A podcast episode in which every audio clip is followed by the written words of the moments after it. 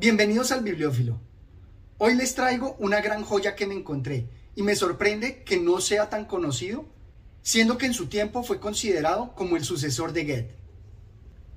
Il naufragar me dolci in questo mare, dijo para sí en voz baja. Y una melancólica sonrisa afloró a sus pálidos labios, mientras su pecho se alzaba en un suspiro, y saboreó morosamente la delicia y el consuelo que procura el haber sido capaz de encerrar en una sola palabra eterna la plenitud de los sentimientos que inundan en un instante nuestra alma. Este potente narrador, este autor lírico, nos va a envolver con sus historias. Si bien el tema principal es el amor, creo que su mayor preocupación está en las apariencias. Y si me acompañan hasta el final, vamos a ver que uno de los cuentos me parece que fue la inspiración para Ernest Hemingway, ya que este autor alemán también fue seducido por la Toscana. Se trata del libro La Arrabiata y otras narraciones de Paul Hayes.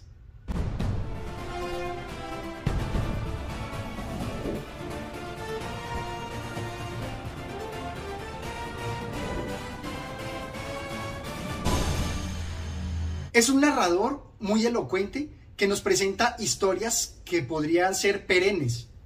Y en muchas de ellas me queda la duda si acaso no son relatos históricos, si no son basados en personajes y hechos históricos.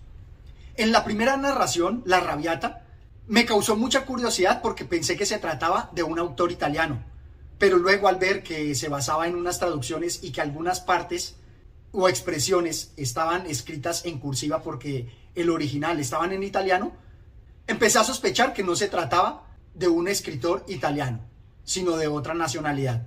Y luego al buscar sobre el autor, me encontré que se trataba de un alemán, otro extranjero seducido por la cultura italiana.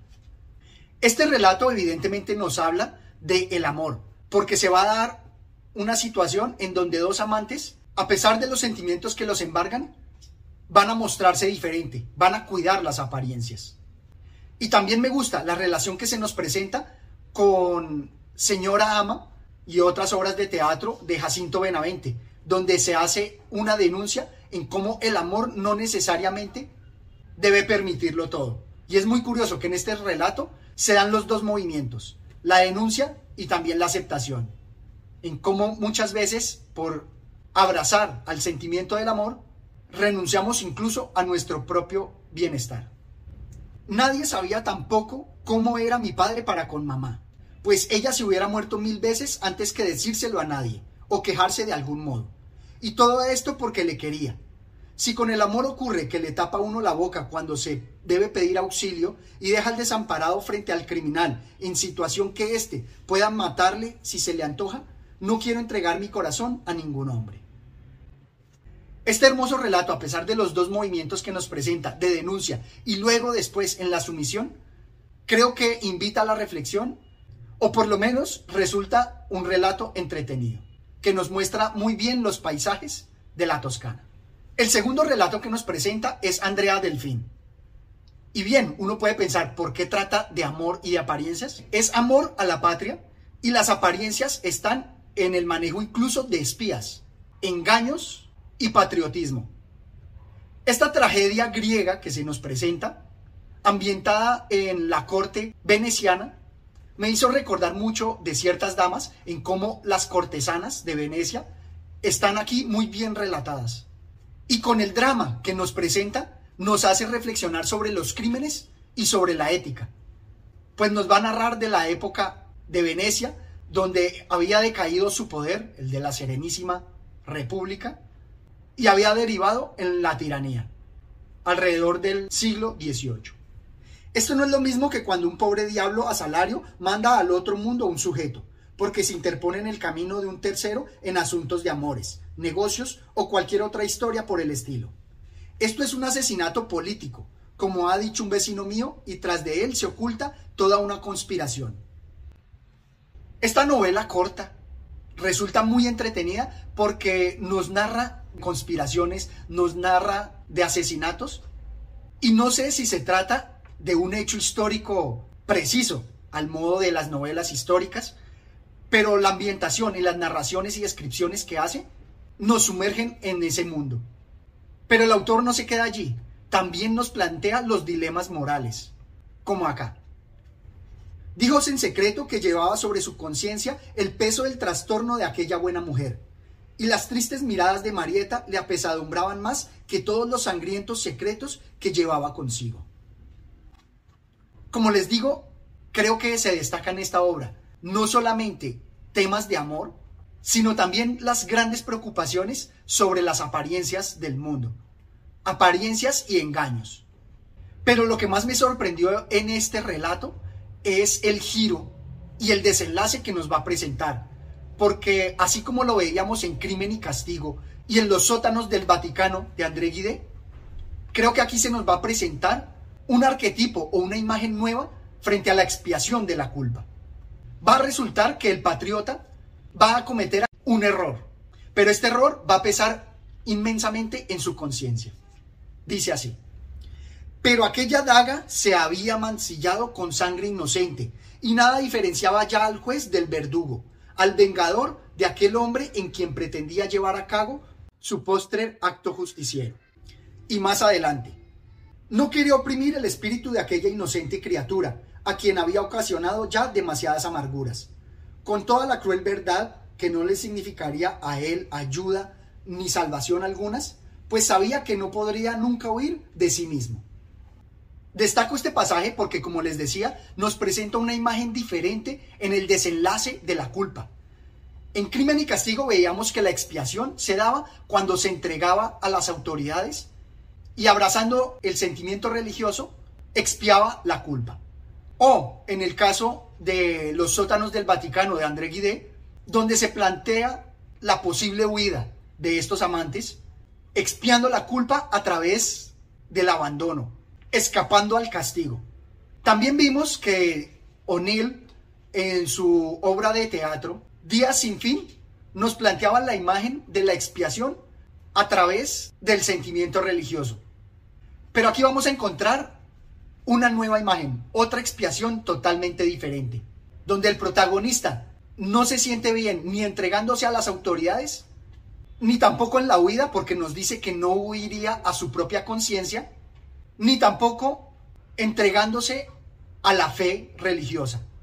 Por tanto, vamos a encontrar aquí una expiación según su propio criterio de justicia y de moralidad, que me pareció muy poético y de gran profundidad filosófica, que en algo me recuerda las reflexiones de Albert Camus relacionadas con el mito de Sísifo. Si hasta el momento les han gustado las reflexiones que he realizado sobre esta obra, los invito a que se suscriban al canal y activen la campanita de notificaciones. El siguiente relato que nos presenta es La bordadora de Treviso. Y de nuevo aquí tenemos el tema del amor. Incluso una escena que me recordó la película Big Fish, en donde los amantes como que detienen el tiempo y se contemplan. Pero me gustó mucho más encontrar un rastro cervantino en todas estas historias de amor que nos presenta similares a las historias que se mezclaban en Don Quijote de la Mancha. Todas estas historias perennes, acaso ambientadas en lo histórico y también impregnadas en algo de leyenda.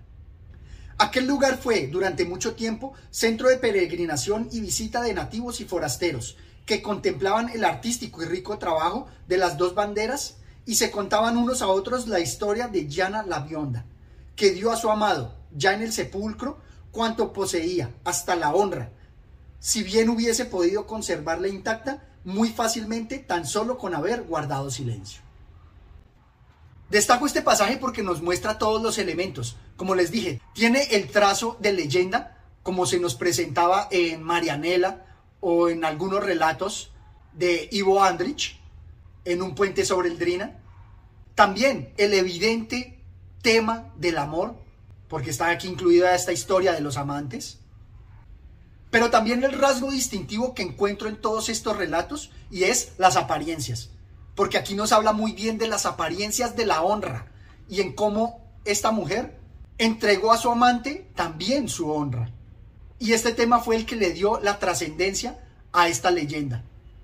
Luego tenemos el relato de Nerina, Y de nuevo me hace preguntar si esta historia que nos presenta es histórica, si es basado en los hechos reales alrededor del poeta Leopardi. Sin importar si fueron o no reales, la forma en que nos envuelve su narración es muy efectiva y vamos a creer totalmente en todo lo que nos cuenta, en la existencia de estos personajes. Similar a Barry Lyndon de Takerai, la potencia de su narración va a dotar de existencia a sus personajes. Me gustó mucho la forma en que describió al poeta, recordándome la ironía en la cual se vio envuelto Miguel Ángel, tal como nos lo narró Romain Roland en la biografía de este gran artista. O el mismo Kierkegaard, donde nos presenta una renuncia similar a la del poeta y filósofo danés. Y aquí quiero destacar una imagen que me parece muy innovadora. Si Kierkegaard la imagen del poeta que canta sus sufrimientos, pero oculto en una mazmorra, y que a nosotros solamente nos llega un eco distante que se dulcifica, creo que aquí es muy potente la metáfora que nos presenta y para mí es una imagen tan innovadora y única que de seguro quiero conservar en mi memoria. Muchos miles de personas desconocen en absoluto los dulcísimos martirios que se agitan en el pecho de un desventurado poeta. Y cuando oyen tronar a lo lejos al Vesubio y ven cómo brota el fuego de su boca, se recogen junto a su tranquilo hogar, porque allí arde un fuego amable y bienhechor que les ofrece calor y sustento sin devastar su cabaña. Como les digo, esta imagen me parece bastante potente y evocadora de cómo todo el poder de los sufrimientos que el artista sublima a través del arte llegan a nosotros no con toda esa fuerza del Vesubio, sino con la llama gratificante y dulce o dulcificada, pero no trágica, de la pequeña llama, del fuego hogareño. Esta historia nos presenta al amor, como les dije, con su renuncia, pero también aquí están las apariencias, y en cómo son castigados los amantes por mantener dichas apariencias. El último relato que nos presenta es La muchacha de Trepi. Y en este relato creo que se nos presenta un Hemingway prematuro. Para mí tuvo que haber sido inspiración de Hemingway porque se ven los mismos rasgos. Se ven la ambientación en las altas montañas. Se ve la historia de amor en medio de los peligros de las armas y a nivel literario se ve también el mismo manejo cuando nos presenta los pensamientos de los protagonistas. De forma similar a como Ernest Hemingway lo presentó en Por quién doblan las campanas. Como rasgo distintivo en los relatos de Hayes, creo que también aquí se ve el manejo de las apariencias, en cómo los amantes tratan de salvar al otro, también usando las apariencias, en cómo la trama o la tragedia se presenta cuando el hombre quiere hacer honor a su palabra y cómo al final, desgarrando las apariencias, los amantes triunfan. ¿Crees que la pobre chiquilla loca que se ha criado entre montes va a tirar por la ventana siete años enteros como si se tratase de un solo día? Sé bien lo caros que me han costado y que pago un precio justo si quiero comprarte con ellos. Dejarte ir a la muerte sería ridículo. Apártate, aléjate de mí, y ya te darás cuenta de que te traigo hacia mí por toda la eternidad. En este pasaje quiero destacar cómo, de forma similar al peregrino camanita de Carl Gillerap, los amantes siempre buscan esa trascendencia, esa eternidad, que su amor sea trascendente y perdurable.